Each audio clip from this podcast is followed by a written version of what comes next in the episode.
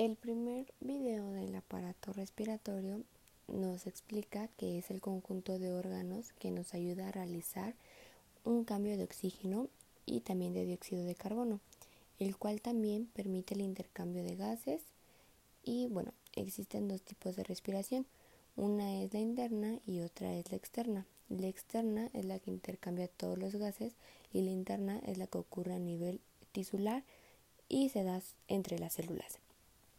Los componentes del aparato respiratorio se dividen en dos, en porción conductora y porción respiratoria. La primera está constituida por las fosas nasales, la faringe, la laringe, la tráquea, los bronquios y los bronquiolos.